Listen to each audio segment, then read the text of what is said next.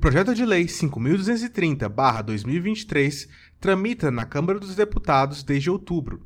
Esse projeto representa uma reforma do novo ensino médio instituído pelo governo Temer em 2017. A intenção é reformular os pontos negativos da reforma e estabelecer novos parâmetros para o ensino brasileiro. Porém, o debate na Câmara tem gerado controvérsias e as expectativas de setores da população talvez não sejam atendidas.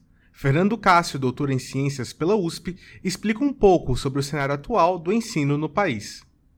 Bom, nós temos uma reforma do ensino médio aprovada em 2017, que ela amplia a carga horária total para 3 mil horas letivas totais, mas ela divide essa carga horária da seguinte forma. Ela estabelece um teto de 1.800 horas para o que eles chamam de formação geral básica, as disciplinas, e 1.200 horas para o que eles chamam de itinerários formativos, que é o que a gente nos últimos anos tem visto que pode ser qualquer coisa. Né? Então, essa é a questão sobre a qual nós estamos nos debruçando no debate público no momento.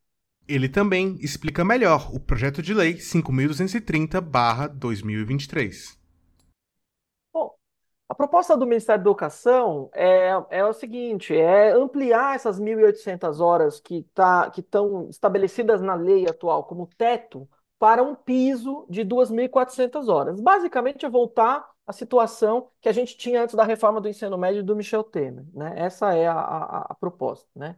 É, e, claro, isso significa é, o seguinte, que os estudantes vão voltar a ter aula, né? Até aula de química, até aula de sociologia, porque a situação hoje existente nas redes de ensino é a seguinte: estudante, a partir do segundo ano do ensino médio, ele deixa de ter aula das disciplinas e passa a ter aula desses itinerários formativos, muitos deles com conteúdo científico questionável e sem sentido, sem desenho curricular, sem desenho pedagógico que é o que está levando esses estudantes a fazerem os vestibulares, o Enem, sem ter tido aula, né? Então, de fato, é isso. É uma recomposição de carga horária que leva os estudantes a, a terem mais acesso ao conhecimento via escola. Para o professor, um pilar desse projeto de lei é a pressão popular. Ela se mantém fundamental na efetividade do projeto. Bem, o, o PL 5230, ele não é assim um, um presente do governo, né? Na verdade, o governo Lula ele foi é, praticamente obrigado, a partir de pressão popular muito intensa, isso desde a campanha eleitoral de 2022, a resolver os problemas do ensino médio. Porque está demonstrado, tanto por pesquisas quanto pela vivência de professores e estudantes nas escolas do país inteiro, que a reforma é um fracasso ela não cumpre nenhuma das promessas que fez e ela amplifica desigualdades educacionais que ela deveria combater. Então, o Ministério da Educação fez uma consulta pública e lançou um projeto de lei que tem problemas, mas que propõe aí resolver alguns desses problemas. E um desses problemas é a recomposição da carga horária, que certamente interessa aos estudantes do país. E a gente precisa lembrar que 88% dos estudantes do ensino médio brasileiro estudam na escola pública. Então, é é, é a maioria né, que interessa essa recomposição de carga horária. Fernando Cássio defende um compromisso das instituições estatais e a mobilização popular como ferramentas para a construção democrática do projeto de lei.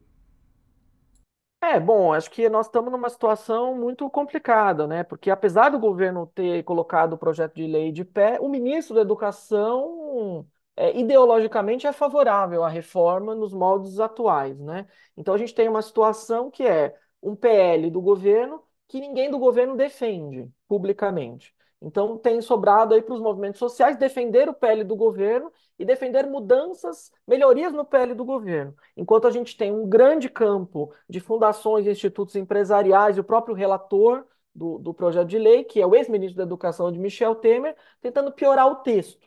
Então, de fato, nós temos aí uma situação que exige, primeiro, a gente precisa de um compromisso do governo em defender a pauta do ensino médio, em colocar a pauta do ensino médio no centro do debate, porque o ensino médio ele é uma pauta secundária no governo.